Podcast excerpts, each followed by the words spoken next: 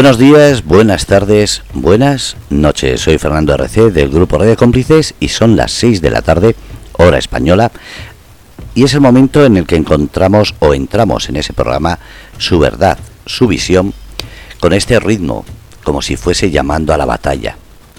Un ritmo que he querido poner hoy precisamente porque lo que se está viendo últimamente no es algo que para algunos que nos dedicamos a la profesión de los medios de comunicación no está resultando grato. Entonces vamos a traer a Antonio Javier López Alemán para que hablemos un poquillo de ello. Antonio, buenas tardes. Hola, buenas tardes Fernando, a ti y a los que nos escuchan. Bueno, eh, estaba diciendo que las noticias que se están oyendo no son noticias, es una desinformación en la cual solo hay insultos, faltas de respeto, una dejadez política que la imagen que está mostrando creo que no es la adecuada pensando en esas elecciones que vienen próximas. ¿Crees que algo está fallando en, la, en los medios de comunicación, pero sobre todo en los actuales grupos políticos que discuten, insultan, desinforman y no presentar proyectos que sería lo suyo? Bueno, eh, ahora lo hemos comentado muchas veces, pero ahora mismo lo que se está dando en tanto a nivel político, eh, a nivel de redes sociales y a nivel informativo es el, el clickbait, ¿vale? Es como, como si habláramos de una, una miniserie, es algo muy cortito que impacta. ¿Qué ocurre? Pues que claro, lo hemos comentado más de una ocasión. O sea que yo lo voy a comentar contigo y con los que nos escuchan, aunque no lo comento en tono positivo, es decir, yo creo que la clase política no debería eh, ceder ante este tipo de comunicación. Pero saben que eso es lo que impacta en el ciudadano. Esa noticia breve, corta e intensa, sea la que sea. Y claro, se han, se han habituado a utilizar este tipo de comunicación, saben que causa un impacto, saben que toca todas las redes sociales, todos los medios y con ello cobran visibilidad y protagonismo. Y como tienen dinero para poder hacerlo, los partidos políticos que, se, se, alimentan de la cuota del afiliado y que no le van a preguntar nunca en qué lo van a utilizar, pues tienen unos recursos económicos más los que reciben por parte del Estado, de las comunidades autónomas o de los ayuntamientos y van a la noticia corta, breve, intensa y que atraiga la atención del ciudadano. Ahora bien, ¿esa es la noticia que importa? En mi opinión, no. Yo creo que si a la política vienes a trabajar, pues tienes que demostrarlo en hechos, no en miniseries o en mini noticias, pero que se hacen a cualquier nivel. Porque lo que está haciendo el presidente del gobierno con ese tipo de documentales, eh, pues imagínate, yo creo que es un presidente del gobierno en plena campaña electoral no debería hacerlo, pero es que si es porque ahora se presenta la moción de censura de Vox, pues entonces sacamos recortes cortos de no sé qué. Y entonces lo van enmarañando de tal manera que quizá capten la atención de la ciudadanía, pero que luego hay que irse a unas cifras que comentaremos que demuestran que no es el camino adecuado. ¿No creamos con esto la desconfianza en esta clase política actual? Bueno, mira, hay eh, el PIS, hay varios medidores, varios medidores de la desconfianza eh, que tiene la ciudadanía en la política. Pues, por ejemplo, el PIS o si no recuerdo mal, eh, hay un eurobarómetro y también hay un centro especial que se llama el Pew Research Center que hacen, eh, hacen encuestas y ves por, por dónde va. Bueno, pues te puedo decir que si la media en Europa, en la Unión Europea, es el 75% de desconfianza en no solamente la clase política, eh, en los sindicatos y en el mismo gobierno. En España alcanza el 90%. Estas son cifras del 2022. Y ahora entiendo que saldrán unas eh, próximamente porque tampoco van a ser demasiado buenas. Además de que la gente tiene una percepción cuando ya le haces una consulta en concreto eh, sobre cómo ve la situación, de que la situación es mala o muy mala. Eh, ¿Por qué ocurre esto? Pues porque solo están oyendo noticias negativas insultos, mm, yo que sé, descalificaciones, y no, no escuchan eh, nada productivo, que es lo que se debería escuchar de la clase política. Porque yo entiendo que si ves un, si ves un, que decirte, un programa de acción, de entretenimiento, pues sí que es lógico que llamen tu atención con ese, no sé, de esta manera, pero la clase política no se puede convertir en un reality show. La clase política tiene la obligación de trabajar, de prestar servicio a los ciudadanos, de legislar y de, y de, y de no estar en este estado espectacular que estamos en pre-campaña y en campaña desde que acaban las elecciones hasta que empiezan las siguientes. Yo no le veo nada positivo. En ese sentido, ¿qué podemos hacer? ¿Podemos eh, no me refiero con el voto cambiarlo o, cada uno que haga lo que quiera, lo que mejor crea oportuno, pero ¿qué podemos hacer? ¿Hay alguna forma de crear una perspectiva o una imagen más positiva de esta política? Y, lo, y me refiero eh, a grupos políticos nuevos que están saliendo también eh, muy populistas, muy diciendo lo que quieres escuchar. ¿Qué está pasando? Pues mira, Fernando, claro que existe. Nosotros cuando hemos charlado muchas veces y, siempre a pesar, de, a pesar de la problemática que hay, del ruido que se genera, creo que siempre hay que hablar en positivo. En positivo respecto a lo que se puede hacer para demostrarle a la ciudadanía que se puede hacer política de otra manera. ¿Por qué digo esto? Pues porque a veces hay que, por desgracia, por desgracia, a veces hay que repetir mil veces una cosa para que alguien la escuche. Esto no ocurría antiguamente. Antiguamente cuando un erudito podía ser un escritor, un, polito, un, político, un representante, eh, hablaba, eh, todos recordamos las eh, frases pues, de Unamuno y de muchos, y de hazaña, da igual la ideología que tuvieras, la gente las leía, las releía, reflexionaba acerca de ellas, incluso las tomaba como ejemplo. ¿Qué frase de hoy puede tomar como ejemplo pero de hoy no, de los últimos 10 años.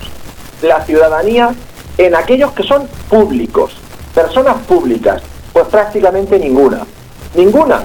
O sea, hace mucho tiempo que ya no tenemos líderes políticos con cierto arraigo y que sean personas en las que tú te mires como ejemplo.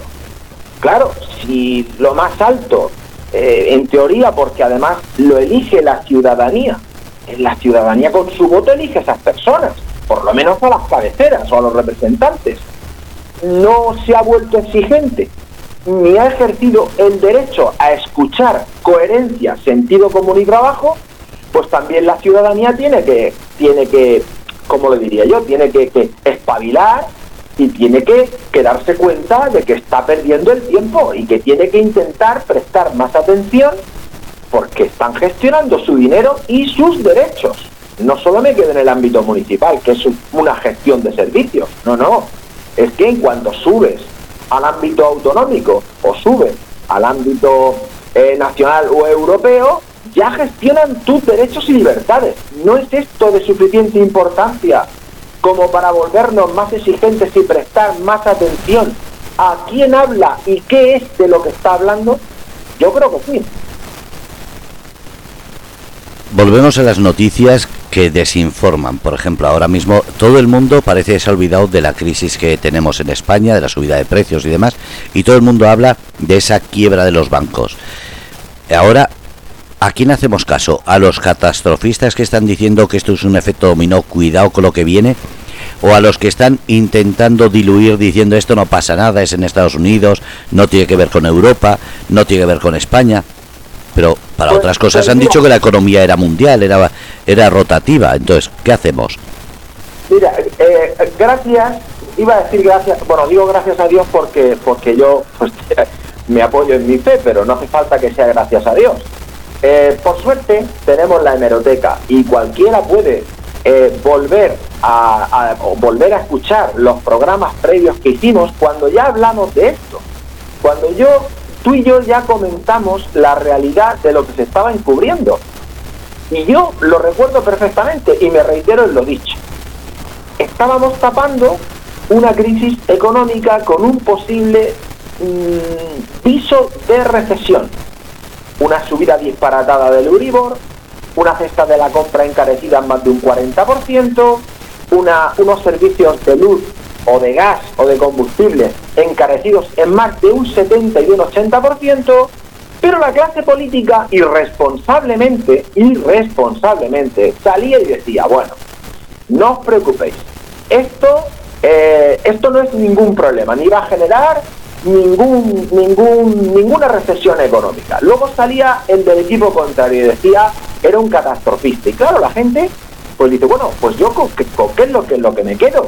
Bueno, pues chicos, con el sentido común, somos mayores de edad y todos sabemos hacer cuentas. Esto era normal que ocurriese.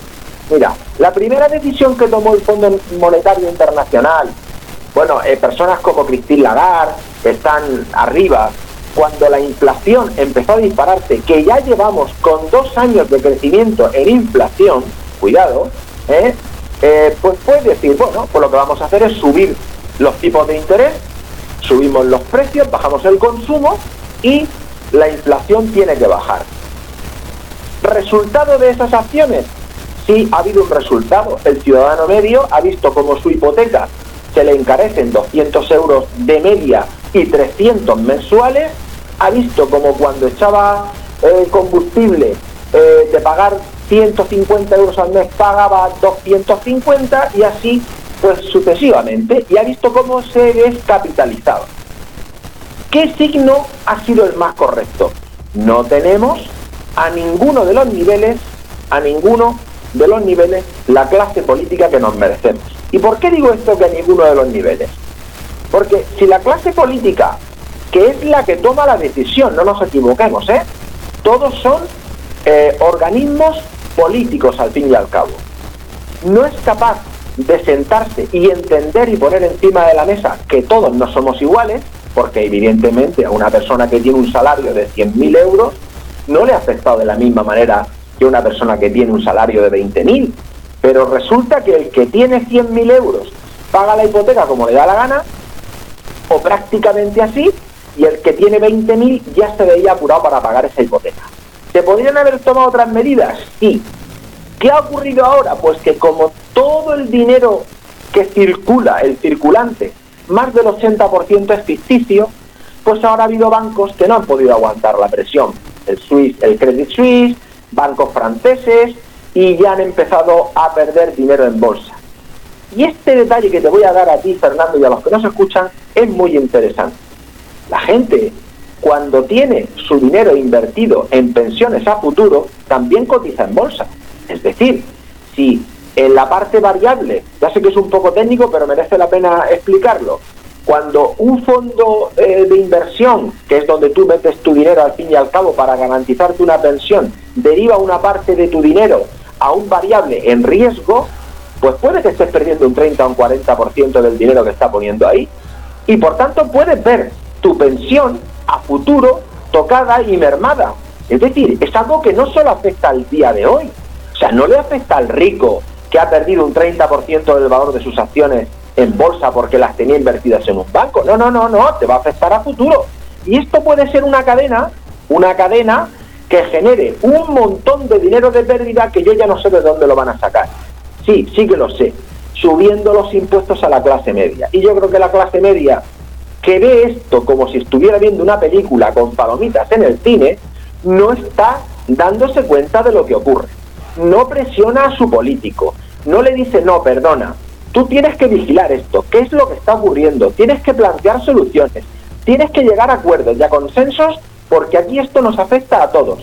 Eso hoy no ocurre, a ningún nivel, ni autonómico, ni a nivel nacional, ni a nivel europeo. Se sube, cada uno habla de su libro y al fin y al cabo toman las decisiones y no se dan cuenta de que es a nuestro bolsillo donde afecta.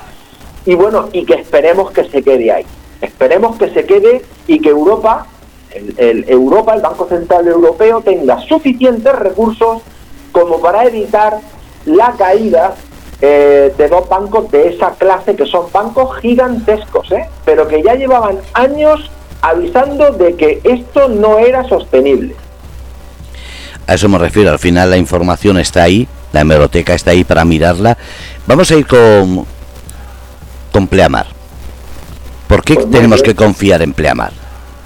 Pues mira, porque nosotros tenemos otra manera distinta de ver la política. De hecho, me cansaré de decirlo y no sé si la gente lo entenderá, no somos políticos. No lo somos. Nosotros cualquiera puede leer eh, aunque ya sé que leer le cuesta un poco a la gente porque, bueno, quiere esta noticia rápida, pero puede leer nuestro preámbulo del año 2019. Lo decíamos muy claro. Nosotros somos trabajadores. A nivel de autónomo, a nivel de cuenta ajena y a nivel de empresarios. Y cualquier persona que está en la calle entiende que el crecimiento tiene que ser un crecimiento económico, sí, pero, pero, pero sostenible y que además tiene que afectar a todos los sectores que hay en un municipio, que son muchos, incluso a nivel eh, supramunicipal. O sea, que lo que le afecta a San Pedro, le afecta a San Javier, le afecta a Torre Pacheco, le afecta al Pilar o le afecta a los Alcázares. Y que por tanto hay que trabajar de manera conjunta. Nosotros, como si abriéramos un negocio mañana, como si lo abriéramos mañana, eh, tenemos que, cuando tú abres un negocio, le das un enfoque, tienes que saber que tienes que ser valiente, le das un enfoque moderno y sobre todo un, un enfoque productivo. Pues esto es lo que tiene que hacer la administración pública. Este es nuestro enfoque. Y puede ser productivo no para ganar dinero, porque esto es un ayuntamiento y en teoría no es, no es para ganar dinero, pero sí para que exista un retorno. Claro, yo tengo un obtengo un retorno como administración pública cercana, pues podré hacer una rebaja fiscal. Si hago una rebaja fiscal al vecino de San Javier, pues lógicamente yo creo que triste no se va a poner, va a estar contento. Si yo hago una bajada eh, o una rebaja fiscal a ese pequeño autónomo o a ese pequeño comercio que abre eh, eh, dentro de, los núcleos urbanos, eh, que genera vida, que genera sociabilidad, pues yo creo que eso también es positivo, pero claro, solo lo sabes hacer cuando has pasado por esa puerta. Mientras tanto, no lo puedes hacer. Y quizá a lo mejor nuestros planes, nuestros planes, nuestro programa, sea menos espectacular, sea menos espectacular que el de otros partidos políticos que parece que lo van a hacer todo. Pero es un programa que afecta directamente a las personas. Por eso yo, a pesar de que existe ese 90% de desconfianza a la clase política, pues yo te podría dar por, dos ejemplos de qué es lo que nosotros, por ejemplo, haríamos y vamos a hacer si llegamos al gobierno municipal y afecta directamente a una parte importante de la sociedad. Por ejemplo, nosotros vamos a llevar el que el desplazamiento en interiores del municipio sean gratuitos para, todas las personas mayores de 80 años, para todas las de 80 años y si eres mayor de 65 y tienes una movilidad reducida o tienes una discapacidad, también. ¿Por qué decimos esto? Y no es una medida, digamos, eh, de escaparate. Porque mira, una persona cuando tiene 80, 82, 83 años, yo lo veo en mi madre. Mira, cuando no tiene que ir al médico, tiene que ir a, la gimnasia, al polideportivo, cuando no tiene que ir al mercado, cuando no tiene que ir a la farmacia, cuando no tiene que ir a hacer a la peluquería, al podólogo, necesita de muchos tipos de servicios. Y mira, andando, como entenderán la mayoría de las personas con más de 80 años ya no utilizan el coche, andando no va a ir. Eh, el taxi para ellos es caro. Y hombre, que les digas que van a coger un autobús para un transporte interurbano ya tienen que desplazarse a, la parada del autobús. Pues no, señor. Esas personas mayores de 80 años o que tengan una movilidad reducida han contribuido durante muchísimos años al crecimiento económico de nuestro pueblo y al bienestar de los demás. Por tanto, hay que darles una pequeña muestra y devolvérselo porque te aseguro, mi madre tiene 83 años, mi suegra tiene 83 años, mis tíos tienen entre 86 y 90, que esto es algo esencial en su día a día. Y por tanto, hay que establecer un servicio para paliar eso. Que quizá esto no sea tan llamativo como traer la agencia europea o española a San Javier, pues puede ser. Pero yo creo que afecta a un colectivo mm, directo. Más de 1.400 personas que viven en el municipio de San Javier, Fernando, tienen más de esa edad. Más de 1.400 personas y necesitan que les devolvamos todo lo que hicieron por nosotros. Y no basta con que le hagas una bonificación de un 50%. No, no, no, no, no, no, no. No, no, no, no, no.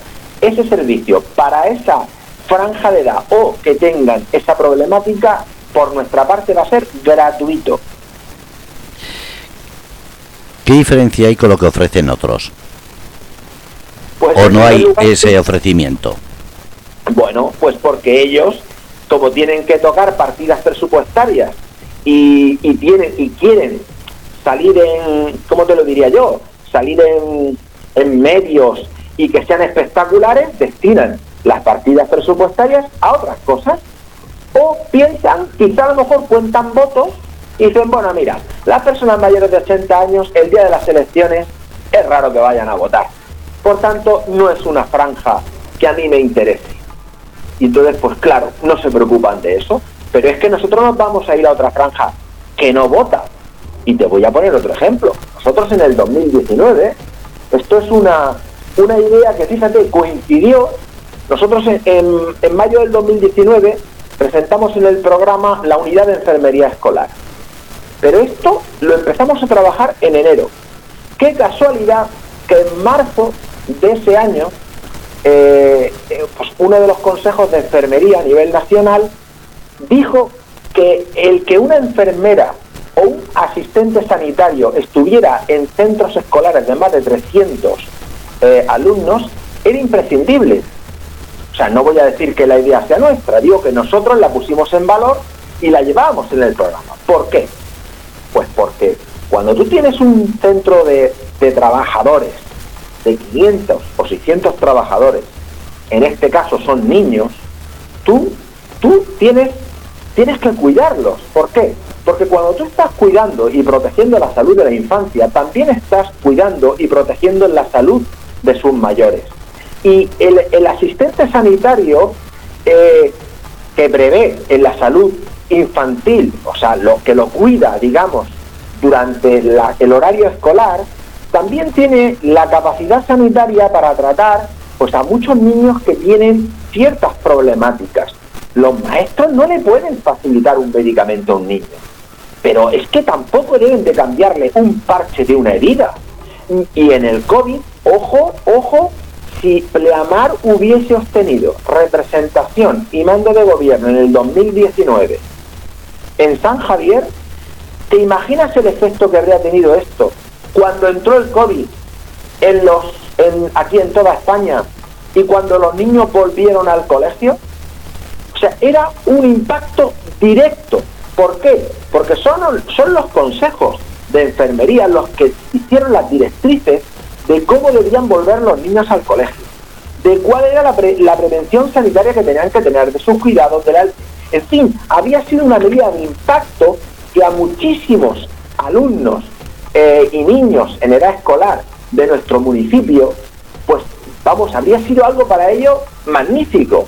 Pero bueno, en ese momento la ciudadanía de San Javier no pensó que nuestro proyecto era el proyecto alternativo real y nosotros lo volvemos a llevar en el programa del 2023, mucho más especificado, pero bueno, esto es esto es la noticia de impacto directo que llega a una parte de la población. Y te he dado dos ejemplos, los más pequeños y los más mayores. Yo no sé eh, qué van a llevar los demás en sus programas, pero uno lleva de que si va a hacer 18 plantas, el otro que si va a hacer una auditoría, el otro... Y yo me paro y digo, bueno, yo voy a ver a qué parte de, de la población de mi municipio yo le puedo ayudar. Y si yo tengo que entre un año y nueve años, por decirte un caso, tengo más de 4.000 eh, niños en el municipio de San Javier, o aproximadamente, si me voy incluso a lo mejor a cifras de a los 13 o 14 años que están en el instituto, quizás estemos hablando de 5.000 o 6.000 eh, alumnos, pues yo creo que tengo que enfocar mi programa a ayudarles. ¿Que esto la gente lo entenderá y le parecerá bonito o no? Pues no lo sé. Pero es que eso no va a hacer que mi criterio o el criterio de mi equipo cambie, porque si no me convertiría o nos convertiríamos en más de lo mismo. Y esa es nuestra diferencia. Nosotros no somos políticos, pero hemos visto que la política está en tal, en tal situación que es urgente que participemos, como mínimo, en el ámbito municipal para intentar cambiar las cosas. Vamos a seguir eh, preguntando. ¿Qué está pasando con la agricultura? No para de oírse que si ahora mismo hay unas actitudes contrarias a la agricultura, porque parece que hay una, mm, un exceso de agricultura, un exceso de por la falta de agua que viene o que está acordándose. Eh, otros dicen que la agricultura no está bien vista por los fosfatos, nitratos, etcétera, que se le echa. Y otros dicen que simplemente es una moda ahora con lo del mar menor, con tal de culpar a alguien y no echar la culpa a la clase política. Pero ¿qué está pasando en realidad? Pues mira, yo voy a hacer dos cosas. Una, te voy a pasar el último vídeo que he grabado eh, de Pleamar en relación a la agricultura. Creo que este vídeo, que es muy corto, que no que no va a ser un vídeo de que la gente tenga que estar cuatro horas escuchando eh, un rollo acerca de algo que, que, bueno, que realmente es bastante sencillo, pues es un vídeo en el cual resumo de una manera bastante pragmática qué es lo que Pleamar piensa sobre la agricultura. Mira, nosotros en el 2019, ojalá, ojalá que nos hubiese hecho la, bueno, la ciudadanía hubiese prestado atención un poquito y yo no lo digo en un tono despectivo, lo digo en un tono de oportunidad. Ahora tienen la oportunidad en positivo de escucharnos. Llevábamos la creación de un cinturón ecológico. Un cinturón ecológico que era muy sencillo de efectuar, sin tanta sanción ni tanta demonización como ha hecho, por ejemplo, la ley autonómica del Mar Menor, con un incremento en los costes del agricultor que es insostenible bueno, pues mira, cogemos la autovía B7, ¿vale? Y nos vamos hasta el Quijero del mar, hasta, hasta la playa, y vamos a hacer un cambio en, la, en el sistema del agricultor en su sistema productivo. Vamos a hacer una agricultura sostenible. Vamos a, poner de verdad los filtros verdes. Vamos a, a regenerar zonas de arbolado. Vamos a hacer espacios naturales.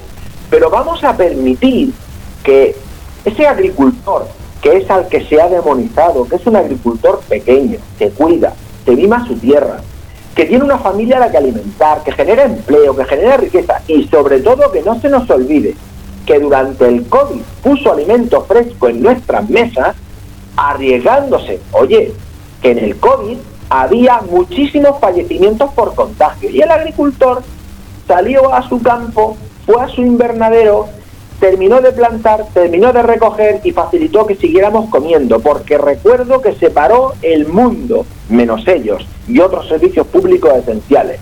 Por tanto, si recordamos cuál es la figura de ese agricultor, no podemos meternos a todos en el mismo saco. Hay que sentar a, ese agricultor eh, nuestro, cercano, pero hay que sentarlo en la misma mesa donde está el biólogo marino. Sí, sí, donde está el que ejecuta los planes eh, de trasvase de agua, sentarlos a trabajar y dar una solución para cuidar el entorno. No, es más fácil hacer el corte y pega o la noticia rápida. Los agricultores echan nitratos. Pues si tú has dicho que los agricultores echan nitratos, ahora sale una fundación que dice, no, los nitratos no son, son las aguas fecales. Y entonces estamos como jugando al tenis y al ping-pong, jugando al tenis y al ping-pong, en vez de sentarse las partes implicadas sin políticos en esta mesa, importantísimo. esas mesas dan unos resultados y el político es el que lo tiene que poner en marcha, cada uno dentro de su función. Pues si esas mesas generan unos resultados, y fíjate los años que ya van pasando, que esta es otra, pues hoy no estaríamos ante una situación que ya no nos creemos nada. Porque mira, Fernando, si tú te acercas al Mar Menor, a día de hoy, ¿eh? Lo ves transparente. Bueno, pues saltará uno que diga, no, no, no, no, está transparente, pero el mar está muy mal. Vaya, hombre, pues yo lo veo transparente. Luego, si lo ves enturbiado, si lo ves enturbiado porque hay fangos y lodos de arrastre en el mar, entonces saltará uno y dirá, ¿ves, ves? El mar está mal. Entonces saltará otro y dirá, no, no, pero se puede bañar porque el agua está apta para el baño. Y llega un momento en que por eso se genera ese 90% de desconfianza, porque no tiene a quien creer, no hay organismos independientes que sean los que te den la noticia, no, el político se apropia de ella y depende de cómo se levanta ese día o le dice su jefe de Madrid, pues entonces la distribuye. Y yo creo que esto, esto es algo que nos está pasando ya durante tantísimo tiempo que hay que corregirlo, hay que poner planes de sentido común, de coherencia y como te dije en el último programa, de largo plazo. Esto no se soluciona en dos días. Y si el mar menor, y no solo el mar menor, sino el entorno más cercano, ve o tiene dentro de las medidas políticas un plan de regeneración, porque yo creo que no hay que olvidar a nadie, todos vinimos aquí, pues yo creo que esto podrá salir adelante y mirar en positivo al futuro, pero si no hacemos este cambio, pues vamos a seguir durante muchísimos años más. Yo te descalifico, yo te califico, yo te digo que lo haces mal, tú también lo haces mal, el y tú más estará permanentemente en nuestra sociedad y yo creo que eso no genera nada más que dos cosas, crispación y desconfianza. Vamos a ir a las pedanías. San Javier siempre se pone flores, ahora se está poniendo flores por un montón de cosas, pero ¿qué está pasando en las pedanías? Que últimamente no paran de quejarse de que ahora se hacen las cosas deprisa, eh, las obras se están saturando las calles, las carreteras. ¿Qué está pasando para que la gente se dé cuenta de que como dices, esto es una campaña política, pero en el fondo también está siendo un contratiempo para muchos repartidores, para mucha gente que tiene que usar el coche a diario, en el cual se están viendo involucrados en unos atascos y unos retrasos que no deberían pasar. Bueno, mira, eh, este es un tema muy importante. Sabes que para mí eh, las pedanías, yo como es que no diferencio entre un vecino de San Javier que vive en un barrio eh, a un vecino que vive en el centro de San Javier, pues para mí, eh, para mí es, es indiferente, los miro a todos por igual. Y entonces, claro, si los miro a todos por igual, eh, tengo que hacer una reflexión. Vamos a ver. el último programa que hicimos, dije, y lo estoy haciendo ya, ya lo he terminado prácticamente, me cogí varios programas electorales de aquí, de nuestro municipio.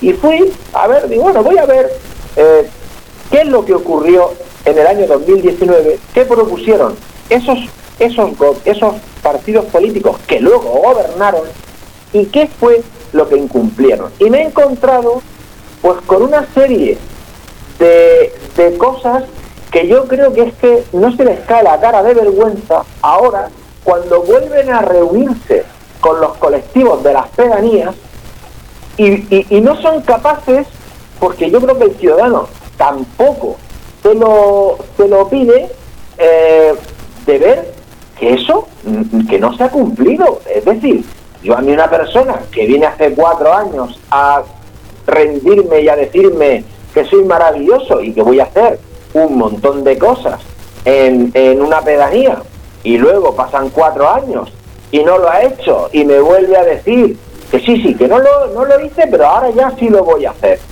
Yo creo yo creo que le, debería llamar, leer la cartilla y decirle, oye, mira, no, no, perdona, a mí no me engañan más, que es que ya viniste. No, pues mira, oye, claro, ellos gastan dinero, hablan desde el poder, ojo, hablan desde el poder, hablan desde su cargo de concejales, y a la gente ya se procuran ellos reunir no con los mismos que se reunieron antes, no, se reúnen con otros, claro, para pillarlos como un poquito despistados, ¿no? Y, bueno, pues el ciudadano los escucha, le parece todo maravilloso, le está hablando su alcalde, o da igual que no sea el alcalde, le está hablando el concejal de, su partido, que tiene allí un cargo o una representación en el ayuntamiento, y dice, bueno, lo que hemos dicho muchas veces, ¿cómo me va a mentir? ¿Cómo me va a engañar?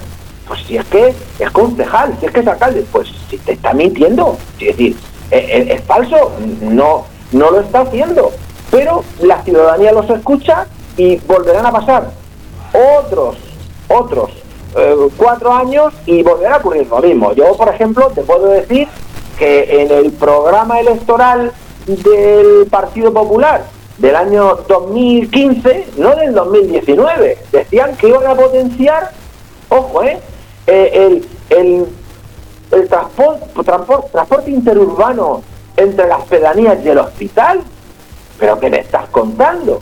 Es decir, eso cuando ha ocurrido, pero si no hay ni aceras, pero qué transporte urbano. Pero bueno, la gente se lo traga y si me voy a, por ejemplo, ¿qué decirte? Eh, no sé, mira, mira, eh, dice que mejoraría el acceso peatonal desde Pozalero a San Javier.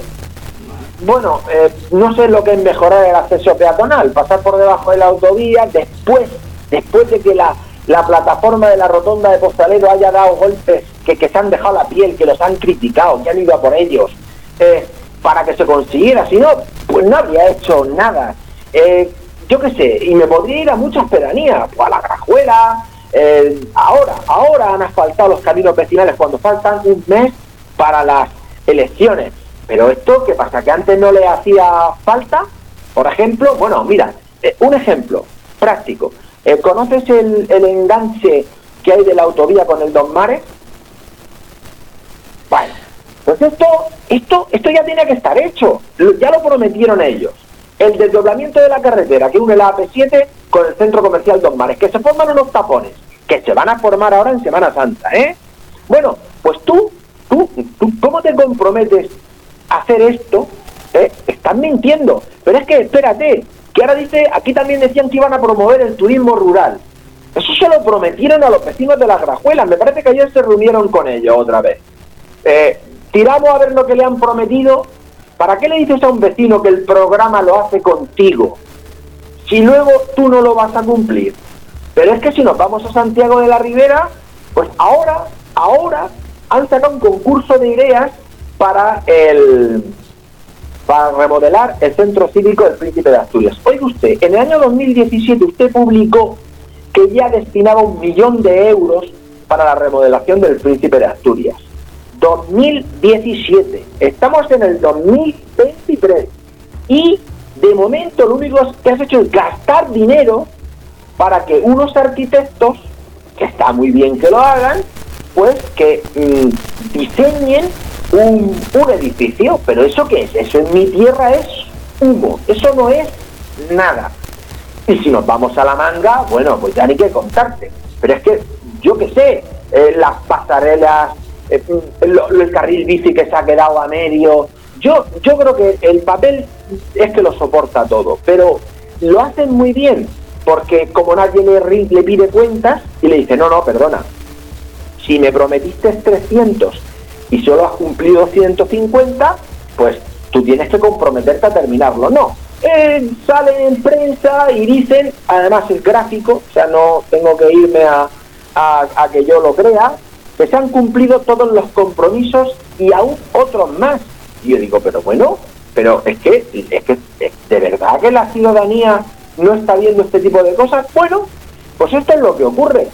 Yo animo a la ciudadanía que se vuelva más exigente, mucho más, y que al político, con mucha educación y con mucho respeto, conforme va pasando el tiempo y ha incumplido una promesa que la puso en un programa electoral, eh, pues hay que pedirle explicaciones. Yo estoy dispuesto a que me las pidan.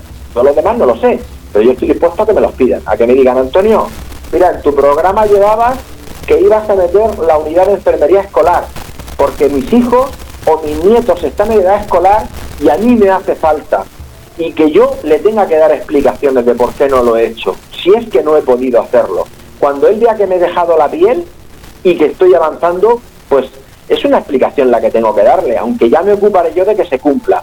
O si hablo de que si llego al gobierno voy a, a dar que los mayores de 80 o los, o los, mayores de 65 con una cierta movilidad reducida o las personas con discapacidad van a poder llamar a un taxi para que los lleve a hacer una gestión dentro del municipio, ¿eh?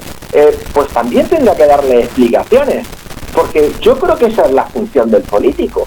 Pero bueno, pues esto seguramente hasta el día de hoy no ha ocurrido. Sí, la gente hace una pequeña crítica en la red social, le dice al ayuntamiento en su Facebook que son tal, que son cual, pero eso no es productivo. Yo creo que, eh, que estás pagando por un servicio y si no te prestan el servicio, pues tú tienes que reclamar la prestación de ese servicio. A lo mejor yo soy demasiado pragmático y demasiado directo, pero es que esta es la política en la que yo creo. Eh, quizá por eso, pues yo lo digo alto y claro, que no soy un político. Me gusta mucho la política, porque la política es una herramienta y es la manera de mejorar la calidad de vida de tus vecinos. Pero, eh, bueno, también estaré de acuerdo en que no todo el mundo pues piensa exactamente igual que nosotros. Vamos a hablar un poco de algo que se está eh, hablando y es de que en la zona que has hablado del Mar Menor, hay gente que está diciendo que está muy bien, hay gente que está diciendo que puede estar muy bien el Mar Menor, pero la situación económica de toda la eh, circundación del Mar Menor está sufriendo lo indecible. ¿Qué está pasando y sobre todo, qué, qué ayuda política real se va a crear para que no se sigan cerrando empresas o se siga devaluando esos inmuebles? Pues mira, es tan, tan fácil como complejo, porque el que sea complejo no significa que sea difícil. Cuando tú tienes un pensamiento profesional o empresarial, tú tienes una empresa o un negocio, por pequeño que sea, y tú empiezas a ver que tienes menos afluencia de clientes, que tu, los costes de tus, el coste de tus productos se ha incrementado y por tanto se ha minorado tu beneficio.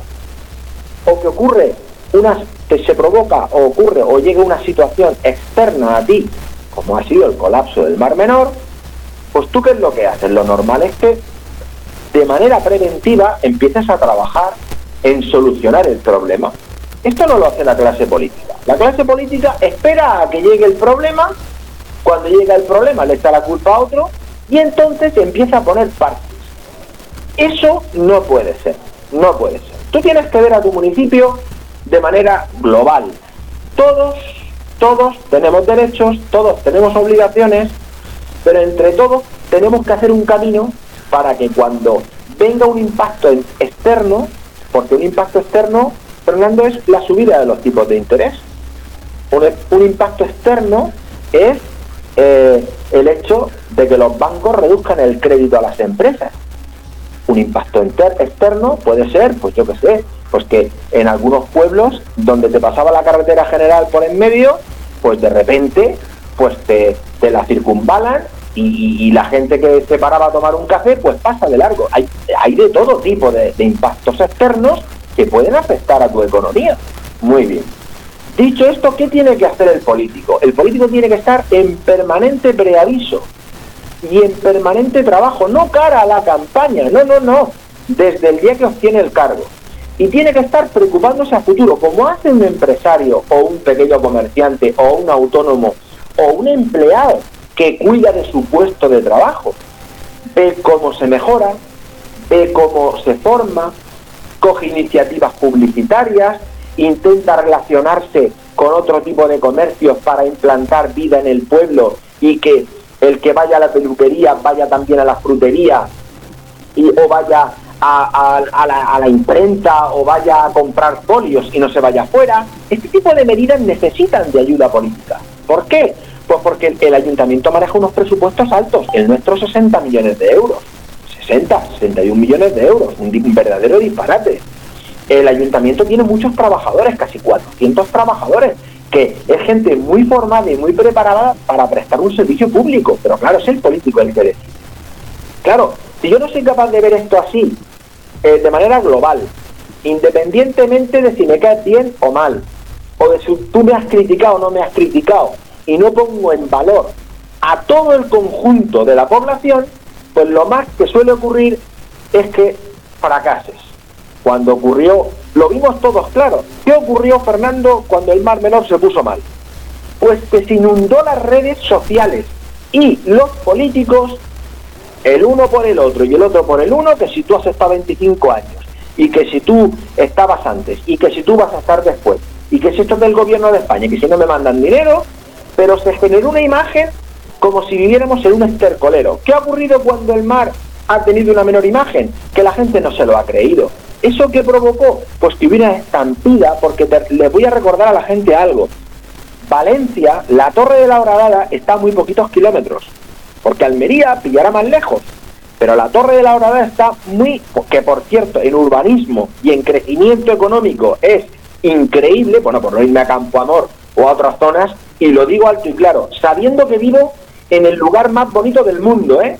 No le quitaba ni una coma, pero veo que no han trabajado eh, para que superáramos ese escollo de ese impacto, que este sí que era interno, no, no, nos peleamos, criticamos, generamos una mala imagen y la lanzamos a nivel mundial. ¿Para qué? Para llamar la atención. Que no digo que la imagen no deba salir, pero es que a continuación la clase política tenía que haber dicho, ciudadanía, estaros tranquilos que nos vamos a olvidar de todos nuestros rifirrafes y nuestras tonterías y vamos a trabajar por el Mar Menor cogidos de la mano. Porque esto se soluciona con decisiones políticas. Y voy a ayudar a que no se cierren comercios. Voy a hacer rebajas fiscales. Como se han hecho para tantísimas cosas. Voy a poner un ejemplo, que lo desconocía el otro día, hablaba con un agricultor y le decía, tú sabes que existe una ayuda por la guerra de Ucrania, para que si tú haces una transmisión o compras unas fincas tengas un menor impacto en el, en el impuesto sobre transmisión patrimonial. Dice, ¿cómo? Digo, sí señor. Dice, pues eso he comprado y no me he enterado. Digo, ¿por qué no te has enterado? Porque tu ayuntamiento, que es la administración más cercana, solo ha ido a verte para sacarte el voto y para decirte que lucha por la agricultura, pero no te ha puesto encima de la mesa una cosa que a ti te hacía una rebaja fiscal y que te ayudaba. Este es el trabajo de campo que tiene que hacer la clase política. Este trabajo del día a día, de llamar por teléfono, de reunirte durante toda la legislatura, no ahora cara a la campaña, y a cada uno de los sectores tocarle a la puerta y decirle, oye, estoy aquí. ¿Te acuerdas lo que hablamos en el ayuntamiento de San Javier hay 21 concejales y tienen que trabajar los 21 porque los 21 cobran. Cobran un sueldo público. Tanto, eh, esto hay que cambiarlo. Hay que cambiar el sistema político municipal, que es la, administración más cercana. Y te garantizo que estas cosas no ocurrirían. O no ocurrirían y si, o si ocurren, no repercutirían de manera tan grave en la ciudadanía. Que ahora ve ¿Qué, campo de reacción tiene? Si sigue el Euribor subiendo, siguen los créditos subiendo, sigue el coste de la vida subiendo, él se va descapitalizando y el que cierre, Fernando, no vuelve a abrir. Y entonces, cuando ya no vuelve a abrir un comercio, eh, pues ya poca solución tiene. No, tienes que hacerlo de manera previa.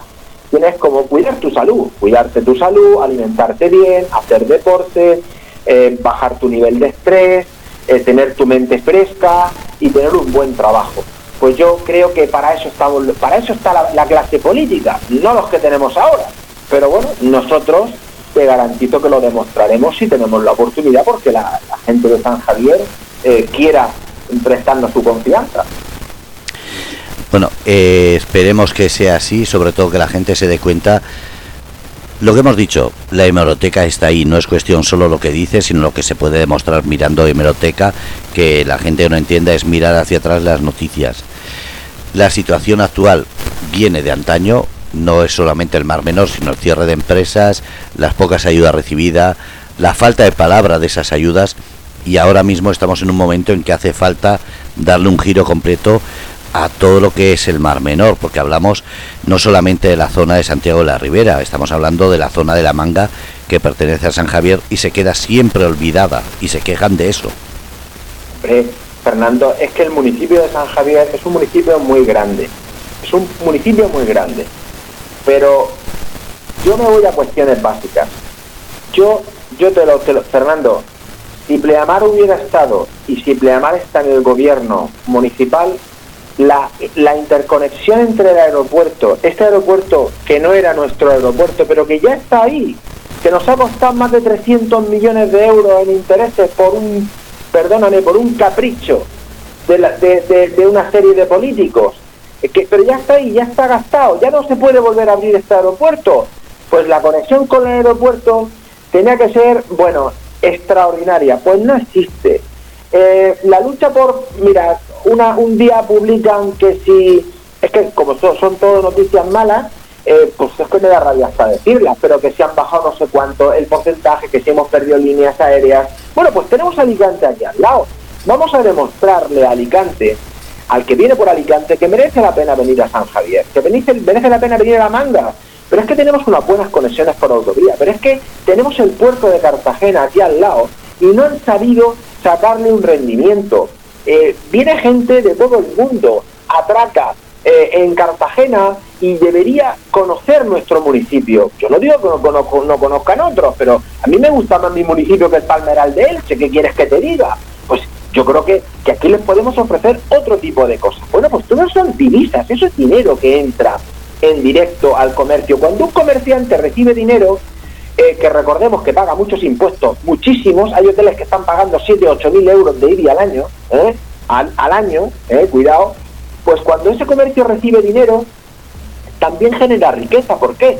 Pues porque cuando tienes dinero en tus manos y un dinero además fluido, pues eh, primero el proveedor, la logística, generas empleo y además el estado anímico de las personas mejora porque no hay cosa mejor que un trabajo digno. Es que este tipo de cosas tampoco lo ven. La salud mental de las personas, de los trabajadores, de los empresarios.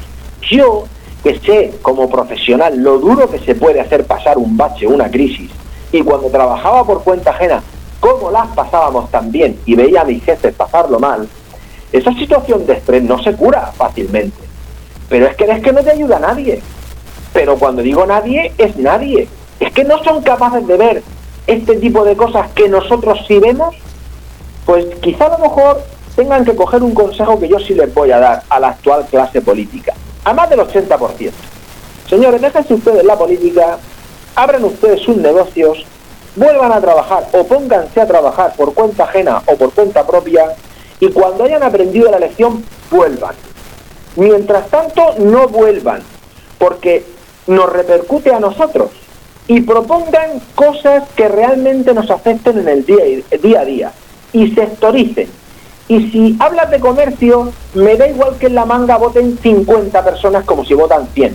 Comercio es todo el comercio. Y si se te llena la boca de desestacionalizar el turismo en el municipio de San Javier, hazlo realidad, que lleva 20 años hablando de esto y no has hecho nada.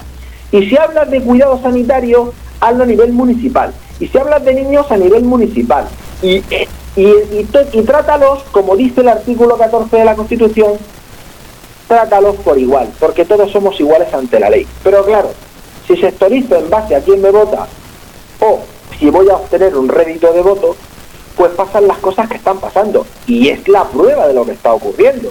Porque si manejaran presupuestos pequeños, te diría, bueno, es que claro, mira, manejan eh, muy poquito dinero y no cuentan con partidas presupuestarias de, de la comunidad eh, autónoma ni de Europa, bueno, pues claro, es que yo qué sé, pues pueden hacer poco. No, no, no, no, no, no, no. Aquí hay un dinero de retorno y precisamente en San Javier es bastante importante frente a lo que reciben otros ayuntamientos y aquí se pueden hacer muchísimas cosas, pero con otro tipo de pensamiento, con un pensamiento más, más pragmático y más dedicado a, a no mirarlo de una manera tan espectacular y sí en función del bienestar de los ciudadanos. Antonio, estamos terminando. ¿Hay algo que quieras decir a la gente que nos esté escuchando o que escuche los podcasts para que así, a ver si, como decimos, cada cual saque su libre pensamiento?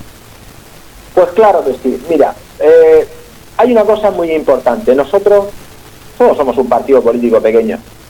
Pequeño, lleno de grandes personas. Pequeño, pero lleno de grandes personas que piensan porque trabajan en el día a día, que piensan como el que nos está escuchando. Solo tienen que mirar qué decimos, qué escribimos y cómo nos comportamos.